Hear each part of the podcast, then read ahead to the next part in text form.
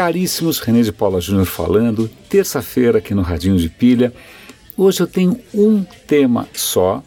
Claro, eu vou puxar algumas informações da memória, vou tentar dar algumas outras referências, mas o tema, na verdade, é uma, um, uma reportagem que foi feita por um programa da BBC que eu gosto muito, chamado More or Less. Esse programa More or Less da BBC é muito interessante porque eles têm um time de matemáticos matemáticos, que é, analisam e, e, dão uma desmontada em coisas que saem na imprensa, nas notícias. Às vezes o cara faz um. fala alguma bobagem qualquer, como Lula quando falava que tinha 20 milhões de crianças nas ruas, essas coisas assim, e aí eles vão lá, pera, vamos tentar entender do ponto de vista estatístico, científico, matemático, se esse número procede. Então é bacana porque é, não só a gente acaba aprendendo um pouco mais sobre, sobre matemática, mas também como desmonta alguns mitos que às vezes a própria imprensa reproduz por pressa, né? ou por, muitas vezes também não ter a, a, o treinamento necessário para mergulhar nos números. E o tema dessa vez me chamou a atenção porque era tinha a ver com menstruação. Eu falei, ué, com sincronização menstrual. Né? Ah, isso, como assim isso é um tema? A questão é a seguinte, e na verdade isso vai tocar num ponto que eu já toquei há meses atrás, no começo do radinho, que gerou uma certa polêmica. A questão é: existe um mito, uma lenda urbana, de que mulheres que convivem muito, tipo no trabalho, ou que vivem no mesmo é, espaço físico, seja, por exemplo, numa república, dividem um apartamento, moram juntas ou são uma família, que mulheres que convivem muito menstruam juntas, que é o você é, teria uma, uma, uma convergência dos ciclos menstruais para que eles ocorressem juntos. E é sobre isso que ele vai se debruçar. E, e vamos colocar um certo histórico nessa, nessa, nessa história toda, que da primeira vez que eu toquei nesse assunto, é, eu acho que eu não dei esse contexto. Aparentemente, em 59, no final da década de 50, uma pesquisadora americana foi num dormitório, de, né, que onde tinha mulher pra caramba, não sei se era um, um colégio interno, seja o que for, não, não, me lembro bem. E ela começou a pesquisar quando que as meninas menstruavam. E aí ela chegou a uma conclusão de que as meninas que ficavam, dormiam no mesmo quarto, ou então aquelas que passavam o dia inteiro juntas, tal, você tinha uma convergência do ciclo menstrual. Elas tendiam a menstruar mais ou menos ao mesmo tempo. E se isso não acontecesse, os ciclos não tinham nenhuma correlação. E a, a, a teoria para isso, em princípio, eram feromônios né, o corpo humano liberaria substâncias químicas que, em princípio, a gente não percebe conscientemente, mas esses feromônios, que, que, que feromônios são esses, essas substâncias químicas que alguns insetos, que alguns animais usam para se comunicar. Formiga, mariposa, sei lá, um monte de, de bicho usa feromônio para transmitir quando ele está no cio, ou para transmitir qual é o caminho para chegar não sei aonde. Bom, feromônio é um, é um, são é, substâncias químicas muito simples que são usadas na natureza de maneira geral. Então, em princípio, isso seria, olha, veja, uma prova de que os humanos também têm feromônios. Então, os feromônios seriam a explicação para as mulheres menstruarem. Aí você fala, bom, ok, mas qual é a vantagem evolutiva, né? Vamos lá lembrar de Darwin, disso acontecer. E aí vem a história mais engraçada porque você soma isso com a década de 70, que é uma década de feminismo, né, das mulheres se organizando, de você questionar as autoridades, blá blá blá, aquela coisa toda dos anos 70. E uma das teses que os caras levantam é que isso teria sido uma estratégia evolutiva das fêmeas humanas, das mulheres, para evitar que os machos criassem haréns. Porque machos de várias espécies criam haréns e ficam lá comendo as moças todo santo dia quando eles bem entendem. E aí, ah, se todas menstruam ao mesmo tempo, a vida do cara fica um pouco mais difícil. Então teria sido uma estratégia evolutiva para impedir o domínio do macho sobre um grande grupo de fêmeas, porque não faria sentido ele ter o harém, porque no harém todas iam menstruar ao mesmo tempo, ele ia ficar na mão, né? Oh, que bacana! E isso virou uma lenda urbana Tanto que no programa eles entrevistam várias mulheres. Ah, não, é verdade, é verdade. Eu já morei com outras meninas e nossa, era batata. Quando uma ficava menstruada, todo mundo tinha que sair correndo. Bom, todas as mulheres que eles perguntavam conheciam a lenda urbana e tinham alguma experiência pessoal para confirmar esse fato. Agora começa a parte engraçada. Em primeiro lugar, e aí eu vou dar link para isso, para esse artigo que eu comentei meses atrás, não há evidências de nenhum feromônio humano. Não há, não há. Não há, não há. Inclusive porque os receptores que a gente teria para os feromônios estão atrofiados. Então, onde seria a nossa zona de né, detecção de feromônios, esquece, não está conectada a nada. Né? Claro que sim, a gente responde a cheiros, a perfumes, mas aí são cheiros e perfumes, não são estritamente feromônios. Né? Ninguém está negando aqui que possa haver uma química entre as pessoas, mas são cheiros que você inclusive reconhece. Você fala, nossa, essa pessoa tem um cheiro bom. Então não é um feromônio. Se fosse um feromônio, você não estaria nem percebendo. Né? Então a primeira questão é que cientificamente não há evidências de feromônios agindo em lugar nenhum. Perfumes, cheiros, ok, estamos aí. Tá. A segunda questão curiosa é que o estudo que essa, essa pesquisadora fez na década de 50, ele nunca conseguiu ser reproduzido. Né? Você nunca conseguiu chegar aos mesmos resultados que ela chegou. Então, aparentemente, a metodologia dela era furada. Então, talvez as correlações não fossem tão fortes assim. Ninguém nunca conseguiu reproduzir esses resultados. Para completar a história toda, é, a própria tese evolutiva não faz um puto de um sentido por uma razão simples. Vamos imaginar uma época mais primitiva da espécie humana. Né? As fêmeas humanas, é, como é que você monta um harém? Porque não, quer dizer, deviam estar todas grávidas, ou estava grávida, ou estava dando de mamar, que demora um tempão, enquanto ela está dando de mamar, está amamentando, ela não é fértil, então, portanto, é, você não tem esse, um pool, assim, não, uma, um monte de mulheres disponíveis e férteis para o cara ficar. A questão da menstruação é menor. É menor porque tinha muito pouco tempo é, não aproveitado é, em gravidez, etc. E tal. Não tinha tanto, não faz sentido. A hora que as mulheres passam a, a ter um pouco mais de controle sobre a natalidade, passam a passar mais tempo né, sem estar grávida, sem estar amamentando, isso é muito recente na espécie humana, isso é muito recente. Então, imaginar que isso poderia ter sido um fator numa época crítica da humanidade, do ponto de vista evolutivo, não faz sentido.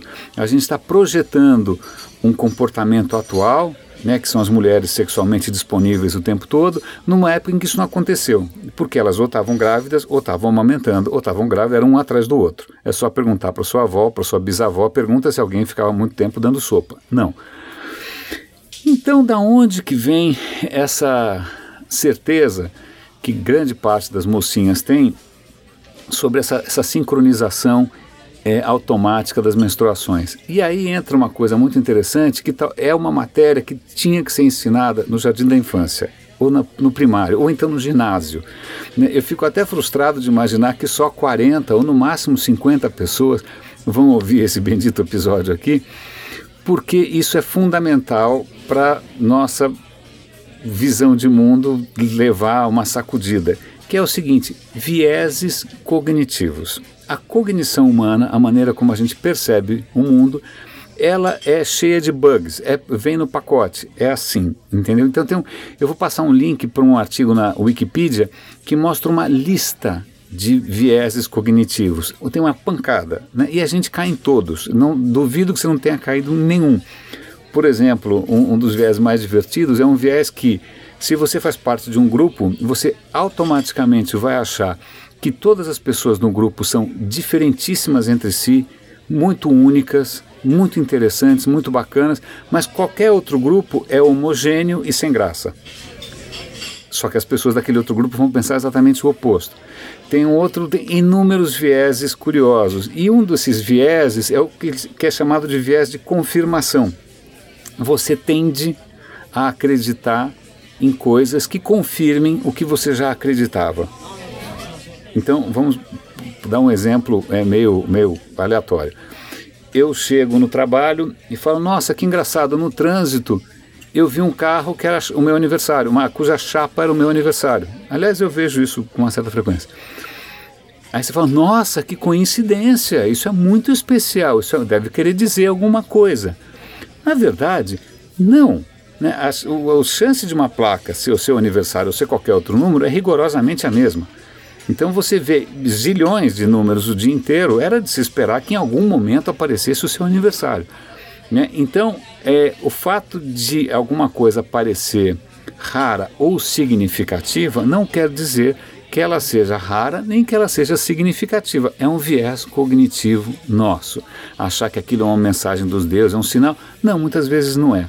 Né? Ainda mais porque, ah, e aí eu vou dar link para isso também, quando a gente imagina, quando a gente pensa no acaso, a gente pensa que o acaso é, ele é absolutamente homogêneo. Você fala, bom, por exemplo, é, eu vou jogar uma moeda. Eu sei que a chance de dar cara é 50%, a chance da coroa é 50%. Né? Então, o que acontece se eu for jogando a moeda? Vai dar cara, coroa, cara, coroa, cara, coroa, cara, o tempo todo? Não, na verdade é perfeitamente possível que você jogue 10 caras seguidas. Isso é tão possível quanto dar cara, coroa, cara, coroa, cara, coroa.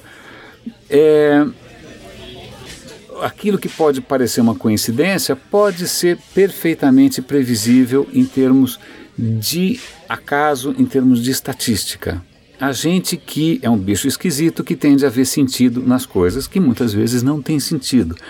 Um exemplo meio histórico: se vocês forem um dia a Londres, tentem visitar é, o bunker, que era a parte subterrânea, onde o Churchill se escondia durante os bombardeios da Segunda Guerra Mundial. Londres foi severamente bombardeada pelos alemães, uma covardia sem igual. Os caras estão bombardeando uma cidade civil né, o tempo inteiro e que chovia bomba em Londres, chovia. As pessoas tiveram que pegar os próprios filhos, mandar para o interior, morar nas fazendas. Quando vocês veem aquele cartaz Keep Calm and Carry On, que parece engraçadinho, não é tão engraçadinho porque estava chovendo bomba, simplesmente. E uma das, das, dos, das lendas urbanas é que os alemães, na verdade, tinham mapas de Londres e sabiam onde jogar as bombas, porque quando você via onde as bombas tinham caído, elas se concentravam em lugares bastante específicos, né? Tinha uma certa não era não, não era aleatório, não parecia aleatório. Aí resolveram testar essa hipótese e foram ver onde as benditas bombas tinham caído e quantas. O que, que a gente imagina? Se é completamente aleatório, devia cair, sei lá, uma bomba por quarteirão igualmente, né? Porque é aleatório, então vai ser igual para todo mundo. Na verdade, não. Na, verdade, não. Se é realmente aleatório, num, num, quarteirão vão cair três, no outro vão cair cinco, no outro vai cair um, no outro não vai cair nenhum. Isso que é aleatório. Né? É isso que é aleatório, não tem padrão. Né? E tem uma, uma, uma, um princípio matemático chamado distribuição de Poisson. Desculpa lembrar vocês de matérias do vestibular, mas a distribuição de Poisson, ele tenta demonstrar, falou, bom, tá legal, vamos supor que seja aleatório, qual é a chance de que caiam três bombas, e, ou quatro bombas, ou cinco bombas e duas bombas? Aí eles resolveram pegar os dados históricos e comparar com a distribuição de Poisson e viram que estava perfeitamente enquadrado na distribuição de Poisson. Então, é, aquilo que parecia ser um plano maquiavélico dos alemães era simplesmente bomba chovendo por acaso, caiu mais aqui, caiu mais ali. Não é porque o cara era católico ou protestante, ou judeu, ou preto ou amarelo, tanto faz, era acaso. Então, voltando, essa, esse tá, vai ser um episódio um pouco mais longo as mocinhas que acham que realmente isso está acontecendo com elas. Na verdade, é assim: se você já tinha ouvido esse mito urbano, você já tem uma predisposição a, a, a ver uma coincidência como uma confirmação dessa lenda. Então você fala: ah, não, é verdade, eu já morei com algumas meninas e isso aconteceu. Pode ter acontecido por absoluto acaso. Mas como você tem esse mito urbano na cabeça, você vai, por viés de confirmação, por viés de confirmação, você vai levar em conta os episódios que confirmam a tese e vai descartar os que não confirmam. Né? Você provavelmente não vai levar em conta o tempo que você morou com a sua mãe, o tempo que você morou com não sei em que nada disso aconteceu. Você vai pensar, pensar com muita, é, muito carinho os episódios que vão confirmar a sua tese de predileção. Isso é extremamente interessante porque explica porque em alguns momentos, quando você é confrontado com a, sei lá, com, né, com aquilo que seria verdadeiro, você fala, não, não, eu, eu, eu, eu, eu, eu, eu vivi, eu experimentei, eu sei, eu, eu tenho as minhas memórias. Mas, na verdade, a maneira como a gente forma as nossas próprias memórias, a maneira como a gente forma a nossa narrativa de vida é muito em cima do viés de confirmação. Você vai sim achar que toda vez que você colocou a calça branca choveu. Né? Embora você tenha colocado 45 outras calças né, de diferentes cores e também tenha chovido, e embora tenha chovido um dia que estava de saia, mas você vai achar que toda vez que você colocou a calça branca choveu, ou toda vez que você vestiu a cueca vermelha, o Brasil levou um frango na Copa. Viés de confirmação é um inferno, né, porque a gente tende a se apegar a uma determinada visão e vai defendê-la até o fim. Então, o que, que a gente tem aqui, em suma? Feromônios, esquece por enquanto é lenda. Química entre as pessoas, talvez sim, mas é só, não é feromônio, é química, não tem nada demais. É, a questão da sincronização da menstruação não existe nenhum dado conclusivo. Se a, quem, quem acha que isso aconteceu pode ter sido vítima simplesmente de um viés de confirmação né? e essas coincidências podem ser perfeitamente explicáveis por acaso, por estatística. Nós que somos criaturas que gostam de contar historinhas e tentam conectar os pontos mesmo quando eles não existem.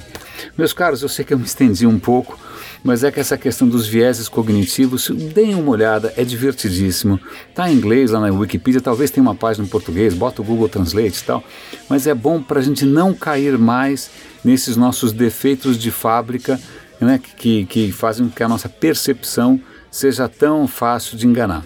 Caríssimos, grande abraço, René de Paula Júnior falando aqui no Radinho de Pilha. Espero não ter me estendido demais.